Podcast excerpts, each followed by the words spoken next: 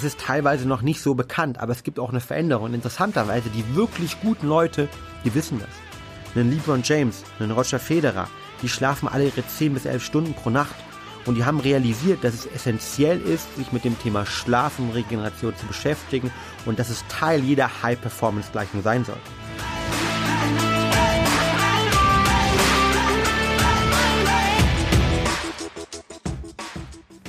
Herzlich willkommen zum Mental Performance Podcast, deinem Podcast für Mindset und Mentaltraining. Mein Name ist Patrick Thiele und als Mentaltrainer helfe ich Profisportlern dabei, die bestmöglichen Ergebnisse zu erzielen, ohne dabei an ihren mentalen Blockaden zu scheitern. Getreu dem Motto Making the Best Even Better bekommst du hier im Podcast jede Woche mentale Erfolgsstrategien für deine Top-Performance. Let's go!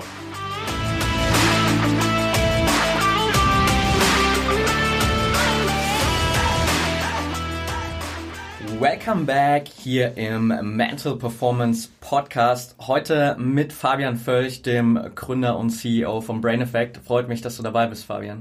Ich freue mich unglaublich, jetzt mal bei dir auch sein zu dürfen. Von der Seite vielen Dank für die Einladung, Patrick. Ich freue mich total. Ja. Ich stelle gerade fest, äh, ich musste mich tatsächlich darauf konzentrieren, nicht zu sagen Welcome back bei Talking Brain aus reiner Gewohnheit.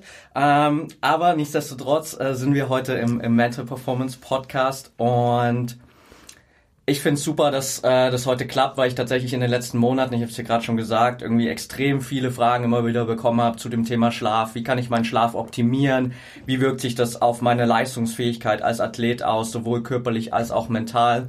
Und ich glaube, da hast du eine ganze Menge Knowledge zum äh, Teilen hier. Lass uns aber mal so ein bisschen einsteigen mit deiner persönlichen Historie zu Schlaf. So, was war für dich der ausschlaggebende Punkt, um dich so intensiv mit diesen Themen Schlaf und Regeneration zu beschäftigen? Gerne und ähm, du hast bereits gesagt, also ich beschäftige mich jetzt eigentlich schon relativ lange mit dem Thema. Ich glaube, seit knapp irgendwie 15 Jahren, 15, 16 Jahren habe ich nämlich Leistungssport gemacht. Und als Leistungssportler damals gab es noch so ein großes Mantra und ich hatte auch so diesen Glaubenssatz, hey, pass mal auf, ne, wenn du mal Zeit hast, ja, je mehr du trainierst, desto besser ist es eigentlich. Und ich habe damals äh, schon immer ein großes Interesse für allerlei Themen gehabt. Das heißt, ich habe nicht nur Leistungssport gemacht, das bedeutet irgendwie zehnmal die Woche trainiert, vor der Schule, nach der Schule, sondern auch nebenher schon irgendwie so Partys organisiert und so erste Freundin und viele Themen gehabt und habe relativ schnell gemerkt, dass es eigentlich für mich und meinen Körper zu viel geworden ist. Und ich habe damals genau den Fehler gemacht, den vielleicht den ein oder andere der Zuhörer vielleicht auch von sich kennt, nämlich dann zu sagen, puh, anstatt mich dem Thema Regeneration zu beschäftigen, sondern eher mit dem Thema zu beschäftigen, okay, wie kann ich meine Übungen und meinem Training noch genauer ausführen, was kann ich dort machen, kann ich vielleicht noch mehr trainieren, muss ich noch Ausgleichssachen trainieren, bis mein Vater, der ist Mediziner, mir damals, ich kann mich erinnern, es war wirklich so ein kalter äh, Januartag. Ich war irgendwie wieder, äh, hätte eigentlich im Trainingslager sein sollen, war wieder verletzt im Rückenbereich und mir mal eine Studie mitgegeben hat von ähm, Jerry äh, Ma oder Mas ausgesprochen, einem Forscher vom MIT, der an der University gezeigt hat, dass schlechter Schlaf maßgeblich nicht nur Verletzungsrisiko bei Sportlern erhöht, sondern auch gezeigt hat, dass ähm, guter Schlaf eben damals im Basketballteam die Dreierquote signifikant verbessert hat. Und das war für mich so ein ganz spannender Punkt, weil ich hatte damals Zeit, lag im Bett, das glaube ich auch, glaube ich, auch gerade Schulferien und ähm, habe mich dann damit beschäftigt, wie man eigentlich seine Regeneration, seinen Schlaf verbessern kann. Und das Spannende, was ich damals relativ schnell gemerkt habe, ist, dass ich je mehr Zeit ich für meine Regeneration damals aufgebracht habe, und Regeneration war für mich damals vor allen Dingen auch wirklich guter Schlaf. Ich habe damals wirklich teilweise nachts maximal fünf Stunden geschlafen. Desto besser habe ich mich gefühlt Punkt eins, aber desto weniger Verletzung hatte ich auch und interessanterweise wurden meine Ergebnisse auch geiler. Also ich habe irgendwie, ich habe Diskus äh, geworfen damals und ähm, war halt einfach äh, besser, ne? höhere Weiten geworfen äh, und habe mich auch besser gefühlt. Und das war so mein Einstieg in diesen Bereich, ähm, wie man über gezielte Regeneration eben auch seine Leistungsfähigkeit verbessern kann. Ja super spannend und ich glaube, dass es natürlich immer noch sehr, sehr vielen Sportlern draußen so geht, so dieses Credo, hey, äh, nutz jede freie Minute zum Training und ja. äh, das ist das Wichtigste und mehr ist immer besser, so nach dem Motto. Ähm, leider nicht im Schlafbereich für viele. Vielleicht, ähm, um so ein bisschen Verständnis zu schaffen, ja auch direkt mal am Anfang, was passiert denn eigentlich so körperlich und vor allem auch irgendwie gerade in unserem Gehirn, während wir schlafen, was ja dann irgendwie so auch das Fundament dafür ist, warum eigentlich Schlaf so wichtig ist?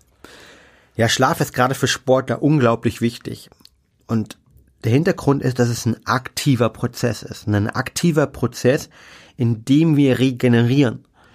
Und eine Sache, bevor wir tiefer reingehen, du hast sie angesprochen. Es ist teilweise noch nicht so bekannt, aber es gibt auch eine Veränderung. Interessanterweise, die wirklich guten Leute, die wissen das. Einen LeBron James, einen Roger Federer, die schlafen alle ihre 10 bis 11 Stunden pro Nacht. Und die haben realisiert, dass es essentiell ist, sich mit dem Thema Schlaf und Regeneration zu beschäftigen und dass es Teil jeder High-Performance-Gleichung sein sollte. Nämlich High-Performance und Peak-Performance entsteht dann, wenn ich maximal leiste, meinen Körper unter Stress setze, raus aus der Komfortzone komme, die Muskeln richtig kaputt mache, aber dann ja, den genau dem Muskel, dem Kopf, wem auch immer, dem Körper, dem Geist die Möglichkeit gebe zu regenerieren. Weil da passieren wirklich die Wachstumsprozesse. Die Wachstumsprozesse passieren nicht, wenn ich, ne, beim, was ich beim Gewichtheben halt, ja, in dem Moment, wo ich das Gewicht stemme, ja, da gehen die Muskeln kaputt, sondern die Adaptionsprozesse, ja, die entstehen als Superkompensation, ja, Homostas-Superkompensation entstehen in der Regenerationsphase. Das ist, glaube ich, ganz wichtig. Und du hast gerade die Frage angesprochen, darauf zurückzukommen, also wie funktioniert eigentlich Schlaf und warum ist Schlaf so wichtig für unseren Körper und Geist ist, ähm, dass es eben genau ein aktiver Prozess ist. Ein Prozess ist, in dem wir regenerieren, in dem unser Körper die Batterien auflädt. Und interessanterweise wissen wir trotz jetzt über 100 Jahren Schlafforschung noch nicht hundertprozentig genau, wie alles funktioniert. Aber wir wissen zumindestens, dass es ein Prozess ist, ähm, wo es auf die Qualität drauf ankommt. Das heißt, wir kennen alle Tage, wo wir aufgewachen, haben acht Stunden geschlafen und wir fühlen uns irgendwie richtig, richtig scheiße. Wir wollen nicht zum Training gehen, wir haben eben keinen Bock, wir glauben, boah, ich fühle mich nicht gut. Und dann haben wir Tage, wo wir irgendwie siebeneinhalb Stunden vielleicht nur schlafen. Und wir können Bäume ausreißen und wir denken, boah, krass, heute wird mein Tag, das wird der Tag, wo ich, keine Ahnung, wo ich meine, mein größtes Ziel erreiche. Und das Interessante ist, oftmals hängt das mit der Schlafqualität zusammen. Das heißt, beim Schlaf kommt es nicht so sehr auf die Quantität an, sondern es kommt vor allem auf die Qualität an. Und wenn wir über Qualität im Thema, beim Thema Schlaf sprechen, sprechen wir über den Anteil der REM-Phasen, also der Rapid Eye Movement Phasen und den Anteil der Tiefschlafphasen. Weil bei in denen passiert nämlich die Magie der Regeneration. Das bedeutet, hier kann unser Körper besonders gut regenerieren. Hier kann unser Gehirn besonders gut regenerieren. Zum Beispiel das sympathische System funktioniert. Ist die Müllabfuhr des Gehirnes die dafür sorgt, dass der ganze, ja, ich sag mal, ähm, Schlag und die ganzen Abbauprodukte, die sich über den Tag angesammelt haben, auch ausgeleitet werden.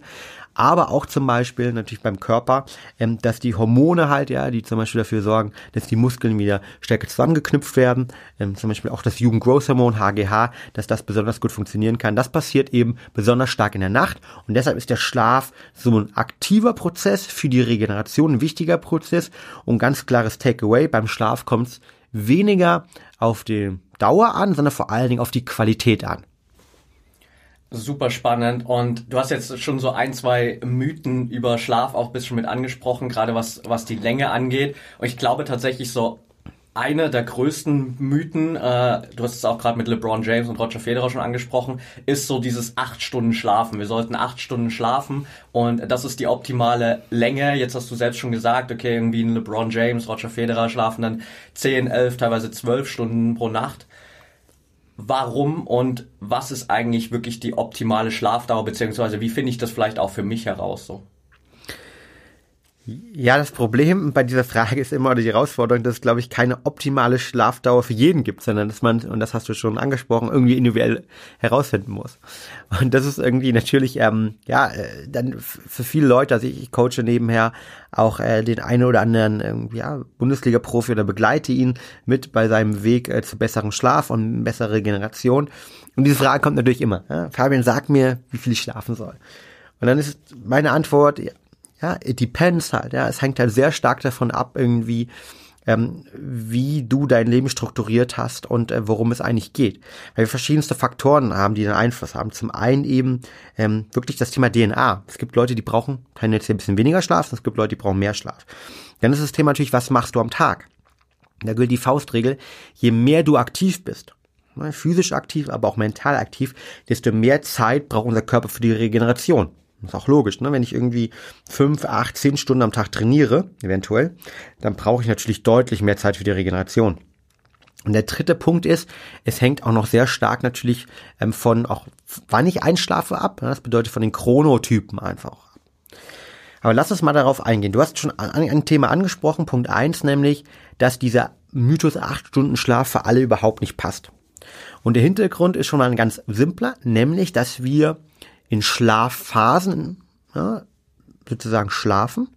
Also ne, Einschlafphase haben wir, dann haben wir eine leichte Schlafphase, dann haben wir die REM-Phase, die Rapid Eye Movement Phase, wo vor allen Dingen ähm, ja der, der Körper auch äh, sehr stark äh, regeneriert, ne, aber auch natürlich der, der Kopf. Und dann haben wir die Tiefschlafphase, ne, die Phase, wo wir wirklich tief schlafen, wo wir weg sind halt eben, wo ähm, auch zum Beispiel Blutdruck runtergehen, Herzschlag runtergehen und so weiter. Und diese Phase machen wir ne, oder immer mehrmals durch. Und das nennt sich dann ein Schlafzyklus. Ne? Und dieser Schlafzyklus hat knapp 90 Minuten. Und wer jetzt in Mathematik einigermaßen fit ist, halt, ja, äh, der wird halt äh, sich überlegen, okay, klar, wenn ein Zyklus ungefähr 90 Minuten plus minus ein paar Minuten dauert, ähm, dann kann ich eigentlich nicht, wenn ich die Zyklen komplett durchschlafen möchte, auf acht Stunden kommen. Dann komme ich eben auf sechs Stunden, siebeneinhalb Stunden oder eben neun Stunden. Und wenn man dann vielleicht noch die typische Einschlafzeit von 15 oder 14 Minuten in Deutschland ist es obendrauf rechnet, ähm, dann weiß man sozusagen, dass eigentlich eine typische Einschlafzeit eher eben bei 6 Stunden 15, also Bettzeit bei 6 Stunden 15 liegen könnte, eben bei 7 Stunden 45 oder bei 9 Stunden 15. Und das ist erstmal so, dass dieser Mythos von diesen 9 Stunden, äh, 8 Stunden äh, eigentlich ähm, ja, relativer Bullshit ist. Dann der zweite, zweite Frage, die man sich oft stellt, ist natürlich, okay, wann soll ich eigentlich ins Bett gehen ja, und wie lange soll ich dann wirklich schlafen? Und ich glaube, ähm, wann jetzt man ins Bett gehen soll, ähm, hängt wieder sehr individuell von, von einem persönlich ab. Ähm, ich tendenziell bin ein Freund von eher früher ins Bett gehen, gerade als Sportler. Im Amerikanischen spricht man hier von der Money Time. Und die Money Time ist die Zeit zwischen 10 Uhr ungefähr bis 1 Uhr nachts. Und interessanterweise haben dort Forscher herausgefunden, das basiert auf einer Studie sogar in den 60er Jahren schon getätigt worden, dass der Ausstoß vom HGH, den Human Growth Hormone, also dem Wachstumhormon, ähm, das ist das irgendwie, wo jeder Sportler massiv darauf achten sollte, ähm, weil es eben nicht nur für das Muskelwachstum, sondern auch für die Regeneration extrem relevant ist, dass die eben in den ersten Teil der Nächte und gerade zwischen 10 und 1 Uhr besonders hoch ist. Und wenn interessanterweise ich jetzt später ins Bett gehe, als Beispiel 2 Uhr ins Bett gehe, scheint es so zu sein, dass dann der Ausstoß eben nicht nachgeholt wird. Das bedeutet halt, ne, ich sollte mir als Sportler genau diese Phasen eben mitnehmen und eher früher ins Bett gehen, um 10 Uhr als Beispiel. Wie kann man das vielleicht noch testen? Ähm, mein Lieblingstest ist immer, wenn man in Urlaub geht, ja, und so die erste Woche braucht man vielleicht ein bisschen runterzukommen. Und dann spürt man eigentlich in der zweiten Woche, wann der Körper natürlich müde wird. Ja, bei mir ist es zum Beispiel auch immer so gegen 10 Uhr. Und dass man dann mal wirklich sagt, ich gehe ins Bett, und dann auch wirklich nur aufsteht, wenn der Körper halt sozusagen erholt ist, dann glaube ich, hat man ein einfaches Experiment, wo man mit bestimmen kann, ähm, wann man gerne ins Bett geht, ja, und ähm, wann so die optimale Zeit für einen eigentlich auch ist. Und ich glaube, das ist so eine einfache Möglichkeit, um zu bestimmen, wann man ins Bett gehen kann und vor allen Dingen auch, wie lange man braucht, ob man jemand ist, der eher seine vier Zyklen, fünf Zyklen oder sechs Zyklen braucht, ja, je nachdem, wie lange ich dann oder wann ich im Urlaub aufstehe. Äh, dafür die Faustregel als Sportler ganz klar, je mehr ich trainiere, ne, desto mehr Regeneration brauche ich. Das heißt, ich glaube, ich würde einen Sportler zumindestens mal die siebeneinhalb Stunden, minimal eher neun auch empfehlen und beim Trainingslager oder vielleicht vor Spielen halt und so weiter durchaus auch mal in Richtung dann zehnhalb zu gehen. Ja, ich habe das tatsächlich so bei mir selbst auch äh, jetzt erst am Wochenende wieder gemerkt, so mit dem Wissen, dass ich jetzt irgendwie die letzten Jahre bekommen habe, habe ich dann auch bewusst am Freitag äh, für mich gesagt, okay, ich weiß, Samstagnachmittag haben wir Fußballspiel und ich will fit sein. Dann bin ich wirklich auch Freitag um 10 Uhr, sogar vor 10 ins Bett gegangen, glaube ich bis 9 geschlafen, also wirklich auch echt lang, aber ich war super fit, mich top erholt gefühlt und wenn ich das so mit früher vergleiche, wo ich irgendwie manchmal vielleicht Freitagabend nochmal mit Kumpels unterwegs war, dann hat man irgendwie vielleicht noch das ein oder andere Bier getrunken, ist irgendwie um Mitternacht ins Bett gegangen, dann hast du bis 10 vielleicht zwar geschlafen, aber halt qualitativ auch nicht so gut und dementsprechend war die Leistung natürlich auch auf einem anderen Level dann, ja. Definitiv. Also vor allen Dingen die Leistung ist auf einem anderen Level. Also da zeigt er die, diese spannende Studie von, von Jerry Marr damals. Ähm, Dreierquote im Basketball deutlich verbessert. Die haben halt das durchschnittliche Schlafdauer, damals der MIT-Spieler im Basketballbereich, war bei roughly, glaube ich, wenn ich die Studie richtig im Kopf habe, knapp sechseinhalb Stunden. Und er hat dafür gesorgt, dass jeder mindestens eben acht Stunden, ja, also damit ins Bett gehen, acht Stunden schlafen muss, also einen siebeneinhalb Stunden Schlafzyklus. Und die Dreierquote hat die Signifikanz, glaube ich, waren fünf bis sechs Prozent verbessert. Und wer mal Basketball gespielt hat, weiß, das ist halt game change. Ja. ja. Aber interessanterweise ist auch so, dass sich das Thema bei Verletzungen, ja, da sich das Thema Schlaf und Regeneration ähm, extrem zeigt. Es gibt Studien, die zeigen, dass mein Verletzungsniveau oder die Anfälligkeit von Verletzungen ähm, sehr stark damit korreliert mit meiner Regeneration. Das bedeutet, je schlechter ich schlafe, je schlechter die Schlafqualität ist, desto eher bin ich auch verletzungsanfällig. Und wenn man das dann einmal vergleicht, das, ich kenne kenn Sportler, die berichten mir, Fabian, du, wir fliegen da irgendwie nachts halt, ja, ähm, zum, zum Champions League Spiel irgendwie, was weiß ich, ähm, Gruppenphase halt, ne? Oder früher gab's ja noch irgendwie so die, die, die Vorgruppenphase. Wir fliegen da, keine Ahnung, irgendwie in Ostblock, ja, ähm, Spiel um, um, um 21 Uhr äh, deutscher Zeit, ähm, fliegen dann nachts um eins nach Hause, kommen um, um drei Uhr irgendwie an und spielen drei Tage später wieder Bundesliga. Ja. Das ist absolut nicht förderlich.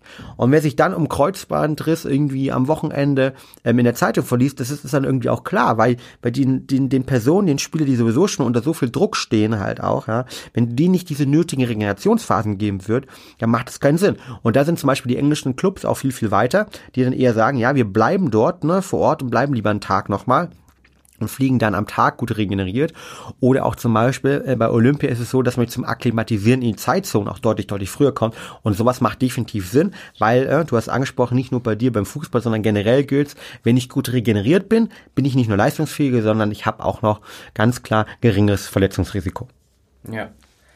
Hast du für dich äh, selbst, so vielleicht als kleinen Einwurf zwischendrin, eine Erklärung gefunden über die Jahre, warum wir gerade so auch hier irgendwie im deutschsprachigen Raum so ein komplett anderes Verhältnis zu Schlaf haben, als es vielleicht jetzt in England bei den Topclubs der Fall ist oder auch in den USA, wo das ja schon viel, viel präsenter ist und sich viel mehr Sportler auch damit beschäftigen?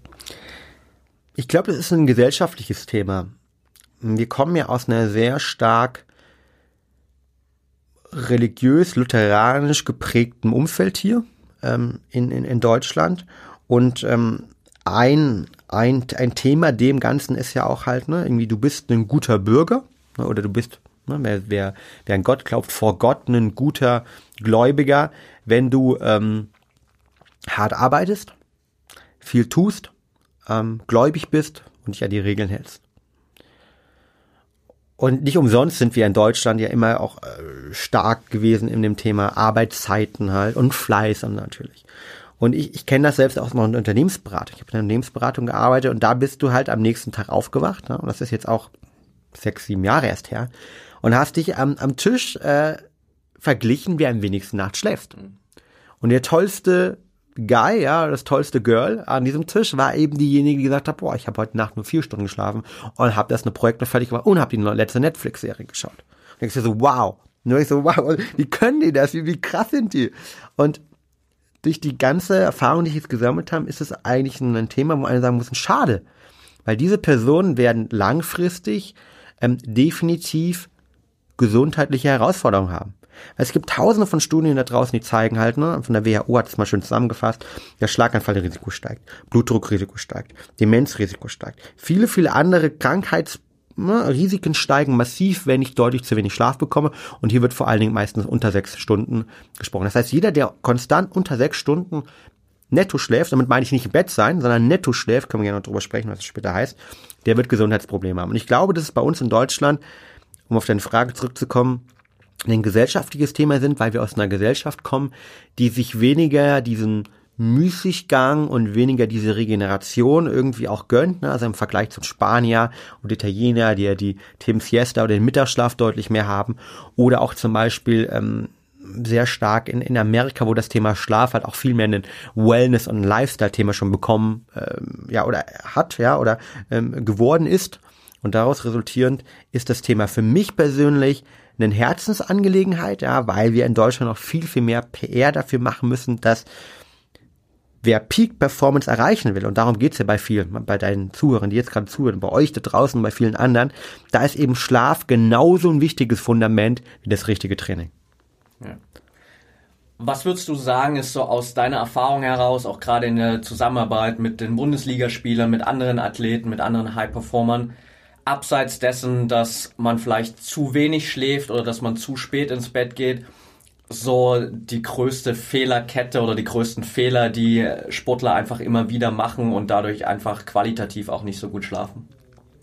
Genau, ich glaube, das wichtigste Thema, Punkt eins ähm, ist interessanterweise die Trainingssteuerung oder die Spielsteuerung bei Sportlern, weil es ist so, wenn ich eben gerade äh, hart trainiert habe oder wenn ich gerade irgendwie im Trainingslager bin oder wenn ich ein Spiel hatte und versuche danach direkt einzuschlafen, wird meine Schlafqualität nicht besonders gut sein.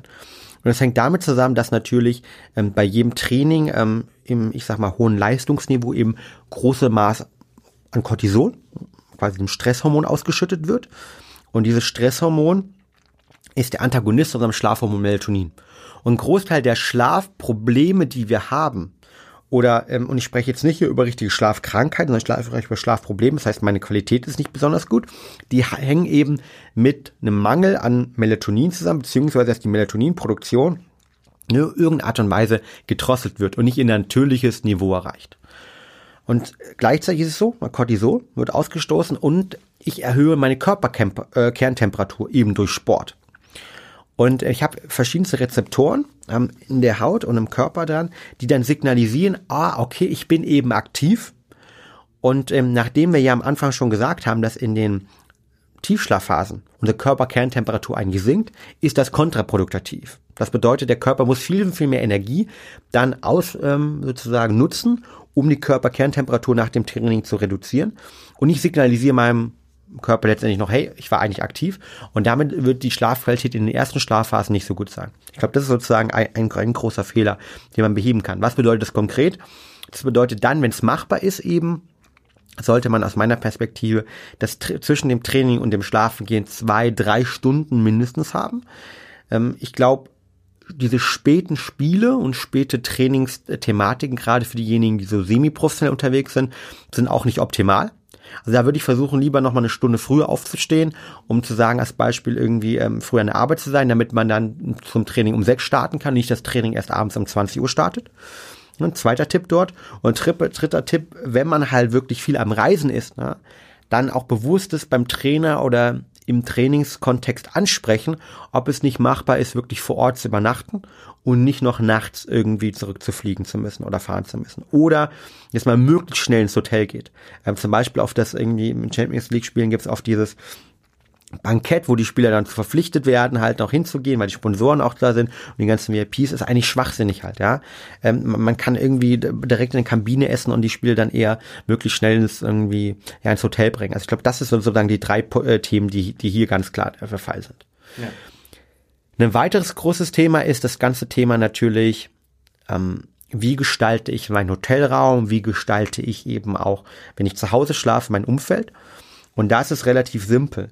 Ähm, ich schlafe umso besser, je ruhiger mein Umfeld ist, je dunkler es ist und je kühler es ist. Warum? Evolutionsbiologisch ist es so, dass Schlaf ein Prozess ist, wo wir eigentlich unglaublich verwundbar waren. Das bedeutet, wir haben uns hingelegt und diejenigen, die sozusagen im Schlaf überrascht worden sind vom Mammut, vom Tiger oder vom Feuer oder was auch immer, die sind letztendlich gestorben.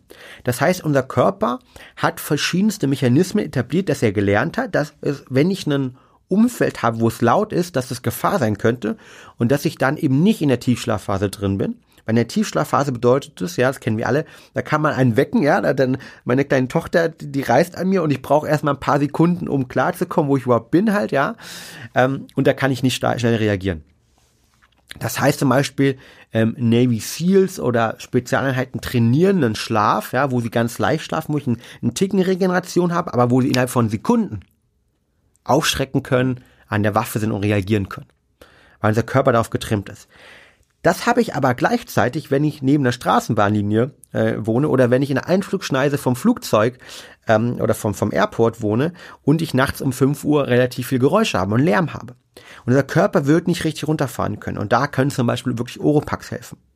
Oder eben halt umziehen in, in, in ein Umfeld, ja, wo es halt wirklich, wirklich ähm, ja, eher leise ist. Ne? Das zweite gilt genau mit dem Thema Licht wenn ich halt nachts, und da gibt es auch verschiedene Studien, die zeigen, dass selbst äh, Joanna Huffington hat ja in ihrem Buch irgendwie das auch sehr schön dargelegt, äh, mit dem Selbstexperiment, selbst wenn ich nur einen geringen Spot habe vom Fernsehen, der, der an ist, äh, weil es irgendwie diese Sparlampe ist halt, ja, Standby-Modus, kennen die meisten Leute, und das im Hotel direkt auf mein ähm, Knöchel scheint, dann kann ich im Schlaflabor gemessen, hat das Auswirkungen auf meinen Schlaf. Und das Recht haben viel Licht Auswirkungen auf unseren Schlaf. Weil Licht signalisiert eben, okay, es wird Tag, es könnte Tag werden, beziehungsweise es könnte auch eine Gefahr daraus resultieren. Und deshalb gilt hier ganz klar, ne, wir sind ja beide große Advokaten von der Schlafmaske, ja, eine Schlafmaske auf jeden Fall, gerne, wer nicht komplett sein Zimmer oder Hotelzimmer komplett verdunkeln kann. Und es macht auch Sinn, zum Beispiel alle anderen Lichtquellen zu reduzieren, weil die einen negativen Einfluss auf die Schlafqualität haben können. Und last but not least, die Kälte halt. Ähm, es ist so, weil unser Körper natürlich Energie benötigt, um die Körperkerntemperatur zu reduzieren, dass es auch super sinnvoll ist, eher kalt zu schlafen. In der Forschung äh, spricht man zwischen 16 bis 19 Grad, ja, 18,3 Grad hat eine Metastudie aus den USA rausgefunden. Ähm, ich finde das immer noch so 16 Grad relativ kühl, so, aber ich glaube so 18, 19 Grad sind eine wunderbare Temperatur, wo der Körper regenerieren kann. Und äh, wenn wir jetzt so denken, dass so eine typische Temperatur 21 Grad eben bei uns ist und dann wir oben drauf im Winter noch zwei, drei ähm, ja, Decken drüber machen, äh, dann, dann wissen wir einfach, dass der Körper da viel zu viel arbeiten muss. Und da ist ein ganz klarer Indikator, wer morgens aufwacht oder nachts aufwacht und schweißgebadet ist oder so leicht nur schwitzig ist, bei dem ist es so, der schläft definitiv zu warm. Und das sind so die Sachen, die ich, glaube ich, direkt irgendwie zwecks dem Umfeld halt und zwecks der Trainingssteuerung verändern kann.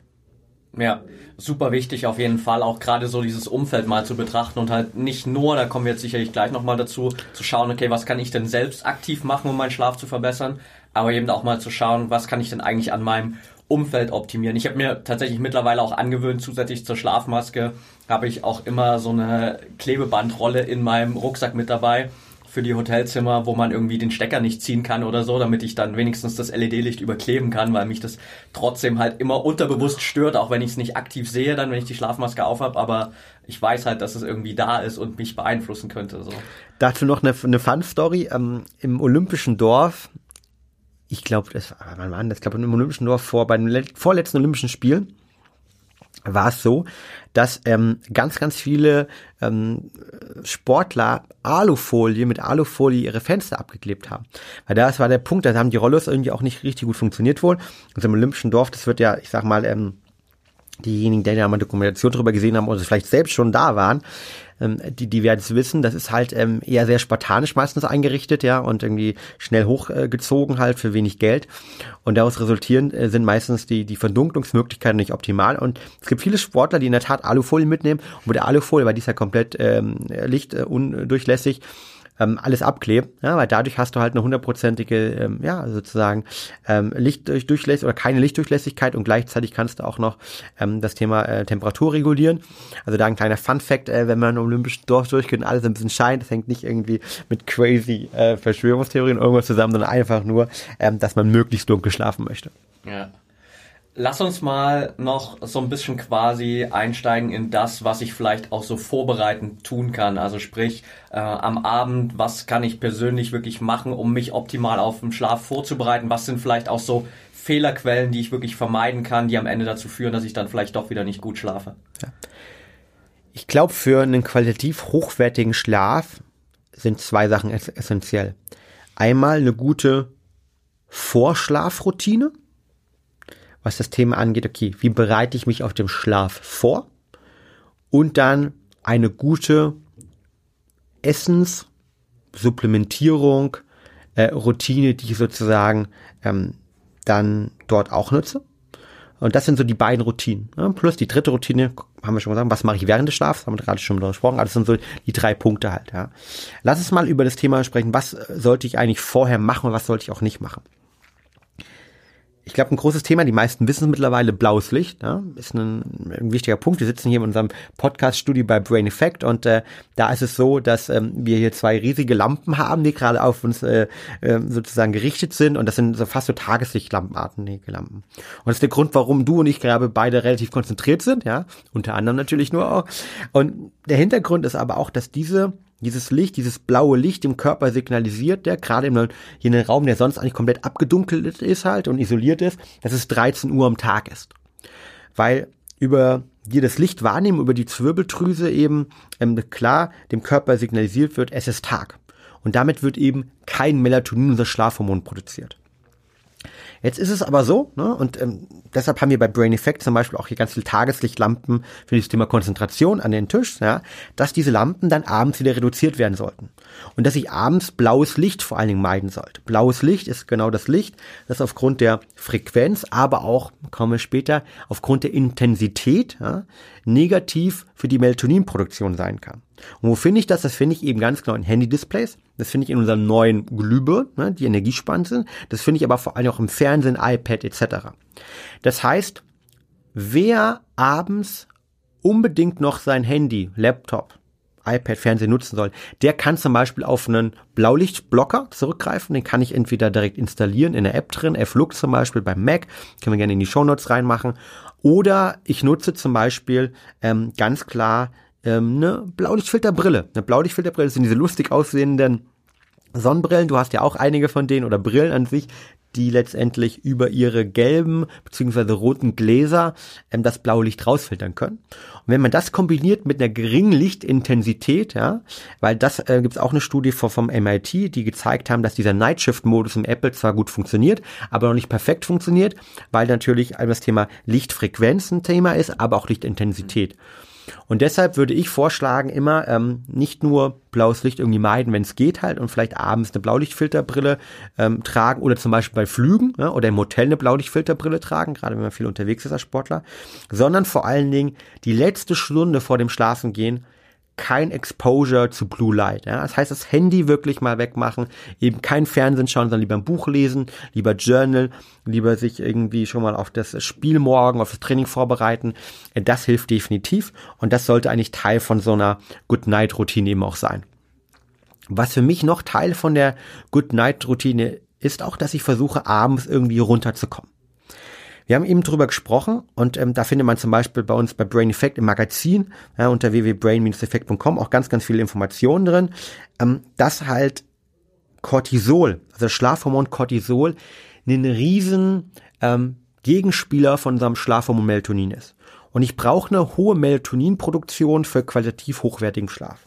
Jetzt ist es leider so, dass Cortisol der Gegenspieler ist und Cortisol wird nicht nur beim Training ausgeschüttet, sondern Cortisol wird auch immer dann ausgeschüttet, wenn ich gestresst bin. Wenn ich vor allen Dingen dauergestresst bin. Wenn ich jetzt also einen anstrengenden Tag hatte, wenn ich vielleicht gearbeitet habe, sei es bei der Polizei, der Bundeswehr oder wo auch immer, habe trainiert und denke mir, boah, morgen wird ein richtig stressiger Tag, ich muss Training und Arbeit unter einen Hut bringen ähm, und ich sehr gestresst bin, dann werde ich nicht gut schlafen können. Und das kennen wir alle. Und wenn ich nicht gut schlafen kann, dann habe ich kein Regenerieren, habe keine Energie, ja. Und ich nenne es ganz gerne irgendwie the circle of bad sleep is actually starting, ja. Und damit auch irgendwie startet letztendlich ja, einen Circle irgendwie auch von, dass wir uns ungesund ernähren, uns schlecht fühlen, keine Energie haben und so weiter. Das heißt, ich muss abends eben versuchen oder sollte versuchen, ähm, und das ist so mein Tipp, ähm, Cortisol zu reduzieren. Wie kann man das machen? Das kann man zum Beispiel über Meditation machen. Man kann abends meditieren, um runterzukommen. Weil Studien zeigen, dass dadurch der Parasympathikus aktiviert wird, also der Teil des Nervensystems, der für die Entspannung da ist und ich damit auch mein Cortisolniveau runterbringen kann.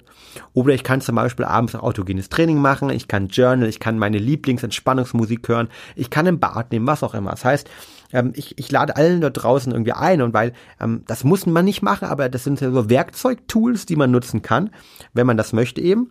Und ähm, ich glaube, das ist eine gute Inspiration, wenn man sagt, okay, ich suche mir ein, zwei Sachen eben aus, um abends runterzukommen, um mein Cortisol-Level runterzubekommen, damit ich nachts dann auch besser schlafen kann. Ja.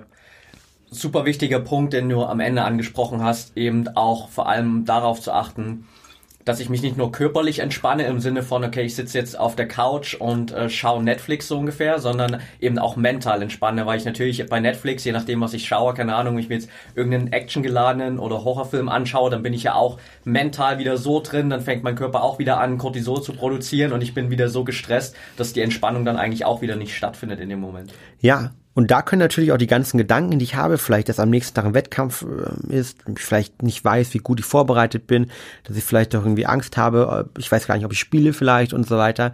Das sind natürlich auch Gedanken, die normal sind, ne? die dann stattfinden und die vielleicht mich auch unter Stress setzen.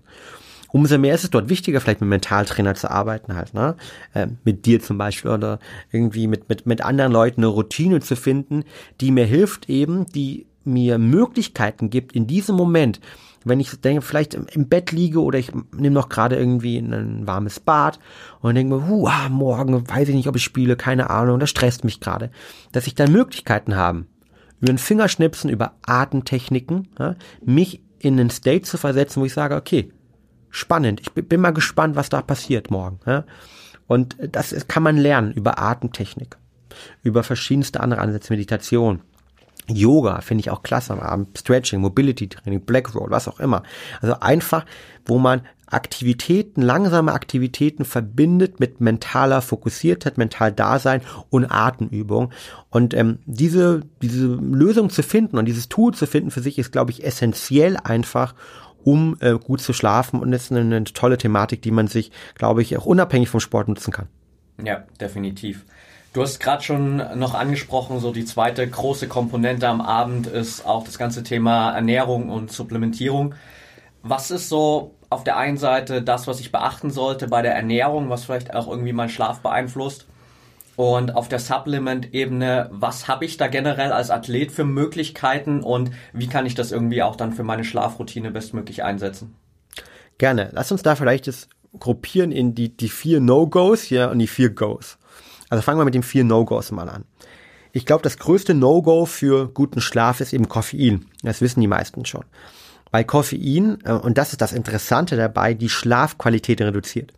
Jetzt haben wir oftmals so den Espresso-Effekt, nenne ich ganz, ganz gerne, oder auch ganz gerne ähm, den Italiener, ähm, die Italiener-Erfahrung, weil wir alle kennen irgendwie Freunde, man ist beim Italiener, man ist gut und dann gibt es so die Frage, ja, noch ein Espresso aufs Haus und dann sagt immer so zwei, drei Leute, ja, auf jeden Fall, einen doppelten gerne für mich und dann, dann fragt irgendjemand, kannst du damit schlafen? Ja, kein Problem. Und der Forscher Christian Drake aus London hat auch bewiesen, dass es korrekt ist. Koffein reduziert nicht unbedingt die Einschlafzeit, sondern das Gemeine beim Koffein ist, dass es die Schlafqualität reduziert. Das bedeutet, viele Leute trinken Koffein, denken, oh, ich schlafe ja ganz gut ein, Red Bull, Cola, whatever, und merken dann erst am nächsten Tag, naja, oh, so richtig erholt bin ich nicht. Aber es wird ja nicht um Koffein gelegen haben. Und deshalb ganz klar, mit dem Koffein, ähm, wenn ich Koffein langsam Verstoffwechsler bin, also jemand, der Koffein an sich ähm, äh, mal trinkt, aber schon davon auch öfters mal Herzrasen bekommen könnte, wenn ich zwei, drei Kassen zu viel trinke, da würde ich sagen, definitiv sechs bis sieben Stunden vom Einschlafen gehen kein Koffein mehr. Bei den Schnellverstoffwechseln, die normal sagen können, oh, ich kann schon ein bisschen mehr Koffein trinken, ich spüre das nicht, fünf Stunden vor den Einschlafen gehen, laut der Studie von Christian Drake. Zweites No-Go ist definitiv extremst gewürztes Essen. Weil was passiert, wenn ich na, ne, abends ein, zwei, drei Chilis essen halt, ja, ich fange an zu schwitzen halt, ja, mein Körper ähm, äh, reguliert hoch und genau das möchte ich ja vom Schlafen gehen nicht. Das heißt hier ganz klar eher auf ähm, ja, scharfes Essen verzichten. Das ist definitiv gut für den Schlaf und gut für die Erholung. Drittes No-Go ist natürlich Alkohol. Alkohol hat ähm, einen negativen Effekt auf die Schlafqualität. Und klar ist es so, ähm, dass bei dem einen oder anderen Alkohol auch wirklich hilft ne, beim Einschlafen gehen, weil wir eben vielleicht genau diesen Stress runterfahren können und weil wir den einen oder anderen Gedanken vielleicht irgendwie auch, ähm, ich sag mal, bewusst jetzt auch unterdrücken. Nichtsdestotrotz ist es so, dass Alkohol absolut schlecht für die Regeneration ist. Ähm, ich habe zum Beispiel jetzt, wir haben äh, bei Brain Effect ähm, jetzt gerade eine sehr ja, stressige Zeit hinter uns, auch mit vielen Investorenthematiken, Internationalisierung, äh, Corona. Und ich habe in dieser Zeit mal bewusst irgendwie über 18 Wochen keinen Tropfen Alkohol getrunken. Und ich habe über den Aura-Ring gemerkt, wie obwohl ich ein extremst hohes Stresslevel habe, ich meine Schlafqualität echt gut halten konnte und gleichzeitig mich deutlich besser regeneriert gefühlt habe. Das heißt, für Sportler aus meiner Perspektive sollte eben ähm, das Thema Alkohol wirklich tabu sein, gerade vor und nach dem äh, Training, beziehungsweise auch äh, Vorspielen, also die Nacht vorspielen oder die Nacht nachspielen. Oder auch vor allen Dingen im Trainingslager. Ja, also ich glaube, dass man ab und zu mal irgendwie Gläser Champagner oder Rotwein trinkt, du, bin ich, finde ich das absolut fein halt auch, ne? Aber ähm, ich glaube, hier ein exzessiver täglicher Alkoholkonsum sorgt dafür, dass meine Regeneration eben nicht dann funktioniert, gerade als Spitzensportler. Und ähm, das letzte sozusagen No-Go beim Thema Ernährung ist für mich extremst kurzkettige Kohlenhydrate. Ähm, es ist so, dass wenn ich sehr viel Kohlenhydrate, gerade abends und kurzkettige Kohlenhydrate esse, also ich mache jetzt mal extremes Beispiel auf, nochmal irgendwie ein Weißbrotbrötchen halt, ja, mit Nutella oben drauf und Marmelade, dann sorgt das vielleicht dafür, dass ich vielleicht einschlafen kann. Und das Interessante ist im Ganzen dahinter auch nämlich das ähm, Insulin. Also ne, wenn ich extrem viel Kohlenhydrate, Zucker esse, wird Insulin, das Hormon, ausgeschüttet, das einfach gesagt eben den Zucker dorthin bringt, wo er benötigt wird. Aber ich eben auch, wenn ich zu viel Zucker gegessen habe, ist ein Insulin zu viel Insulin ausgeschüttet wird und dadurch in eine Unterzuckerung reinkommt. Weil der Körper sagt, boah, jetzt brauche ich wieder Zucker, ich brauche Zucker. Und ähm, interessanterweise ist es aber so, dass Insulin auch ein Gegenspieler vom Cortisol ist. Das bedeutet, je mehr gestresster ich bin, desto mehr haben wir Heißhungerattacken immer auf Zucker. Das ist genau der Punkt, wenn man sagt, oh, jetzt, oh, heute stressiger Tag, jetzt hätte ich ganz gern doch nochmal einen Kuchen oder Tafelschokolade, ja. Da tappe ich mich auch manchmal immer wieder noch. Ähm, und gleichzeitig ist es aber auch so, dass wenn ich jetzt eben abends gestresst bin, dann eine Schokolade zum Beispiel vorm Einschlafen oder zwei sogar esse, ich nachts eventuell unterzuckere. Und ich durch dieses Unterzuckere in der Nacht eben meinen Körper äh, belaste und damit nicht gut schlafe. Und deshalb würde ich vorschlagen, dort, wer irgendwelche Heißhungerattacken hat und sagt, okay, ich brauche das, um einzuschlafen, so lieber irgendwie auf ähm, einfach nur, ich sag mal, ein bisschen Honig nehmen halt, ja, einen kleinen Klecks, irgendwie so einen halben Esslöffel, ähm, der kann helfen. Oder sonst eben bin ich am Abend großer Advokat von langkettigen Kohlenhydraten, ähm, die man, was weiß ich, in, in Vollkornpasta ähm, findet oder halt ähm, in Quinoa zum Beispiel, Bulgur, Buchweizen etc. Gemeinsam mit hochwertigen Fetten und guten Proteinen, vegan, nicht vegan. Das kann man sich selbst überlegen dann, glaube ich. Das sind sozusagen die, die vier Goes ähm, für, ähm, ja, für guten Schlaf, die man auf jeden Fall meiden sollte. Ja. Dann haben wir natürlich die vier schon die vier No-Gos, ja, dann haben wir die vier, vier, die vier Goes sozusagen halt, ja, ganz wichtig, freudscher Sprecher, die vier Goes. Und ich glaube, da ist es ganz wichtig, ähm, was, was sollte ich abends essen? Ich habe gerade schon die Einleitung gemacht, ich bin großer Advokat eben von, von Protein. Ne? Es gibt ähm, Forschungen, die zeigen, dass Casein zum Beispiel nachts sich gut aus dem Schlaf auswirkt und sonst wirken sich Proteine ähm, generell in meiner Perspektive gut aus dem Schlaf aus. Wir haben ja zum Beispiel bei Brain Effect unseren Nightshake äh, entwickelt, ja, oder Night Mode Shake entwickelt. Das heißt, ist eine Mahlzeitersatz oder Mahlzeitsnack für den Abend mit verschiedensten Inhaltsstoffen, vor allen Dingen ähm, vegane Proteine, die dafür sorgen, dass wenn ich eben keine Zeit habe, ähm, etwas zu essen, ähm, dass ich dann noch äh, gut versorgt bin und gerade auch gleichzeitig gut schlafen kann, was glaube ich ganz wichtig ist.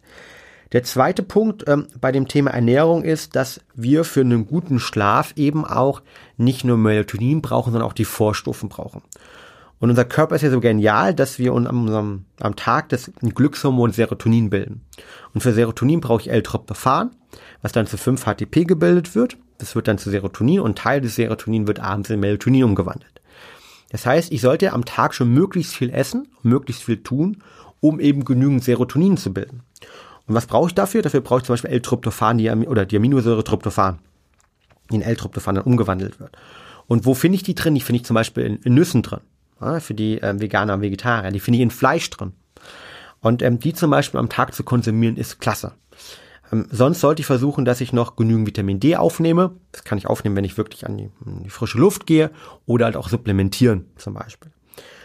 Und ähm, sonst sind auch Omega-3s wichtig, die auch in der in dieser in, gemeinsam mit B-Vitamin in dem Bereich der Serotoninproduktion involviert sind. Was ich sollte ich sonst noch ähm, machen? Und ich glaube, ich bin ein ganz, ganz großer Advokat auch beim Thema Supplementierung. Ähm, erstmal seicht zu starten. Das heißt, ich glaube, man kann unterstützen supplementieren. Das heißt, man fängt wirklich mit L-Tryptophan an, wenn es über die normale Ernährung nicht aufnehmen kann.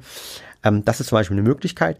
Oder ähm, eine zweite Unterstützung ist Magnesium. Magnesium ist gerade für Sportler, für das Thema Muskelentspannung, Entspannung an sich, Regeneration super. Und wer das irgendwie dann noch steigern will, der kann natürlich auch eine Magnesiumverbindung eingehen, die beruhigend wirken. Magnesium im Biglycinat zum Beispiel ist auch in den in Sleep-Kapseln von, von Brain Effect haben wir es mit reingenutzt, äh, reingepackt. Darum, weil es eben auch noch entspannt über die Aminosäure Glycin wirkt, die sie insgesamt ähm, ja, runterkommen wirkt.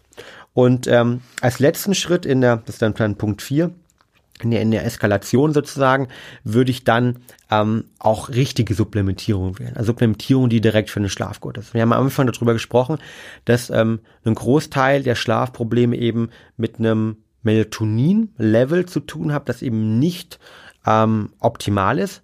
Und ich glaube, wenn wir dort draußen, das Beispiel im Urlaub sind oder wenn wir in Brandenburg zelten, das ist der dunkelste Ort von Deutschland, habe ich neulich erfahren, ja, ohne Stress, ähm, ohne blaues Licht, dann brauchen wir keine Supplementierung, weil wir da auf unser normales Melatonin-Niveau kommen. Wenn ich aber viel Sport mache, wenn ich vielleicht sogar im, im Wettkampfmodus bin, wenn ich viel trainiere, wenn ich viel am Reisen bin, dann sind wir nicht in unserem natürlichen State drin. Und ich glaube, da hilft es bewusst dann auch nochmal zu supplementieren, zum Beispiel vor allen Dingen direkt auch mit Melatonin. Ich bin ein großer Advokat von, von Melatonin-Spray, ja, ähm, weil man das ähm, individuell mikrodosieren kann. Weil das Hauptproblem beim Thema Melatonin, für viele kennen es aus der USA, ist, dass Großteil 90 Prozent der Melatonin-Produkte überdosiert sind und dass gerade die geringen Dosen, 0,3 bis 1 Milligramm, zum Beispiel, die man über ähm, von Brain Effect oder unser Spray supplementieren kann, deshalb haben wir es damals auch entwickelt, ähm, dafür sorgen, dass ich individuell dosieren kann und so auf mein natürliches Niveau komme. Und das hilft mir persönlich immer super, super gut. Und ich kenne einige Sportler, die sagen, hey Fabian, immer wenn ich irgendwie in fremden Betten bin, es gibt dieses fremde Bettensyndrom auch in Hotels, ähm, dann nutze ich es, um gut einzuschlafen und vorm Spiel und nach dem Spiel, um runterzukommen.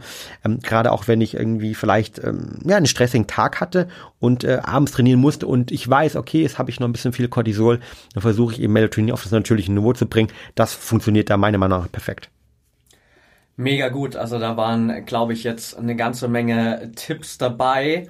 Lass uns mal noch auf einen Punkt äh, eingehen, der glaube ich für viele Sportler ja auch äh, immer wichtig ist, weil äh, Sportler ja immer auch dazu tendieren, gerne viele Dinge einfach messbar machen zu wollen oder zu messen und genau zu schauen, okay, was kann ich optimieren? Wie sinnvoll ist es generell erstmal meinen Schlaf zu tracken und was sind vielleicht so die Parameter, auf die ich wirklich achten sollte?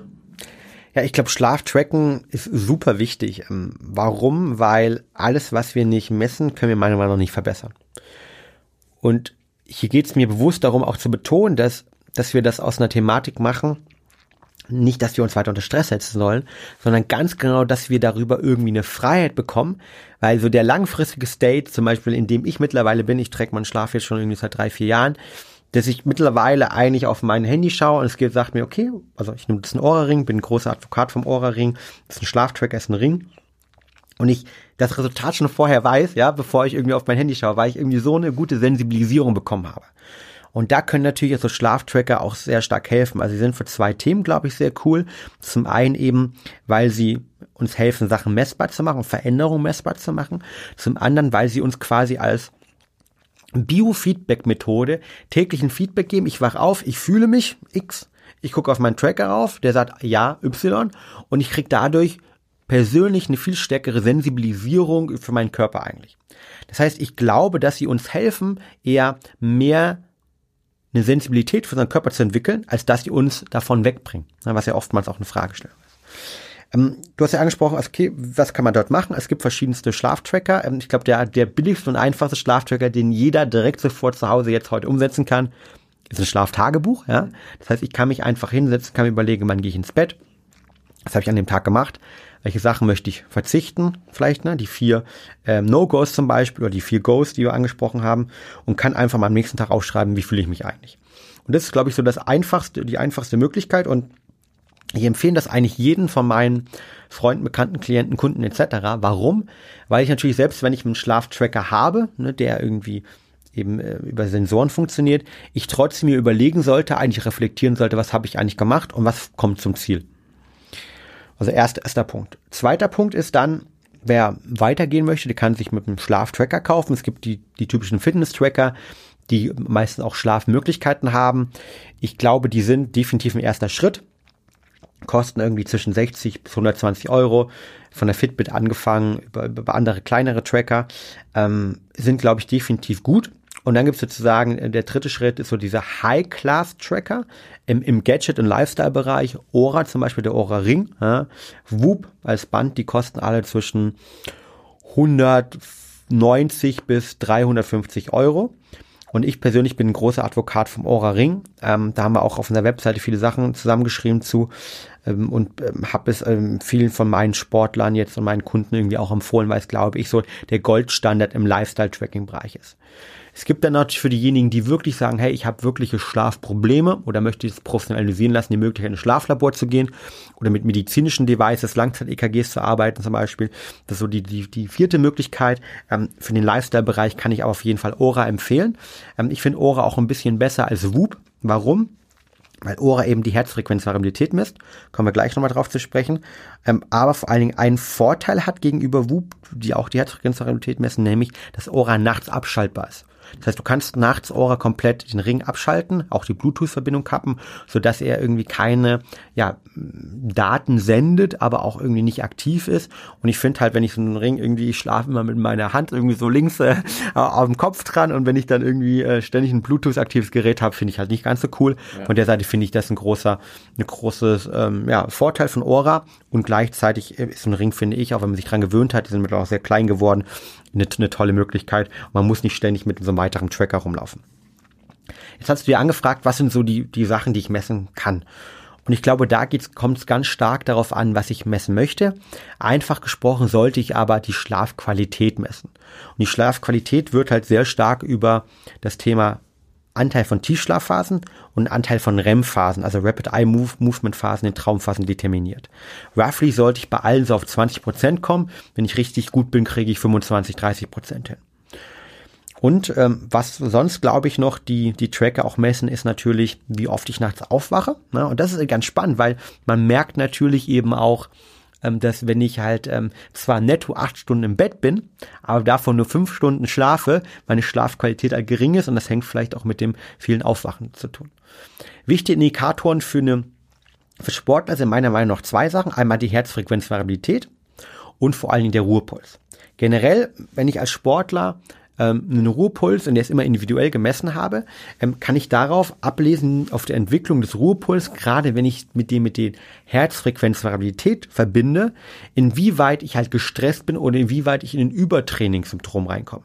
Das bedeutet, wenn meine Herzfrequenzvariabilität eben sinkt, also geringer wird ja, und gleichzeitig mein Ruhepuls sich erhöht über eine gewisse Zeit, merke ich eigentlich vielleicht, dass ich zu viel trainiere oder dass ich vielleicht einen Infekt ausbrüte.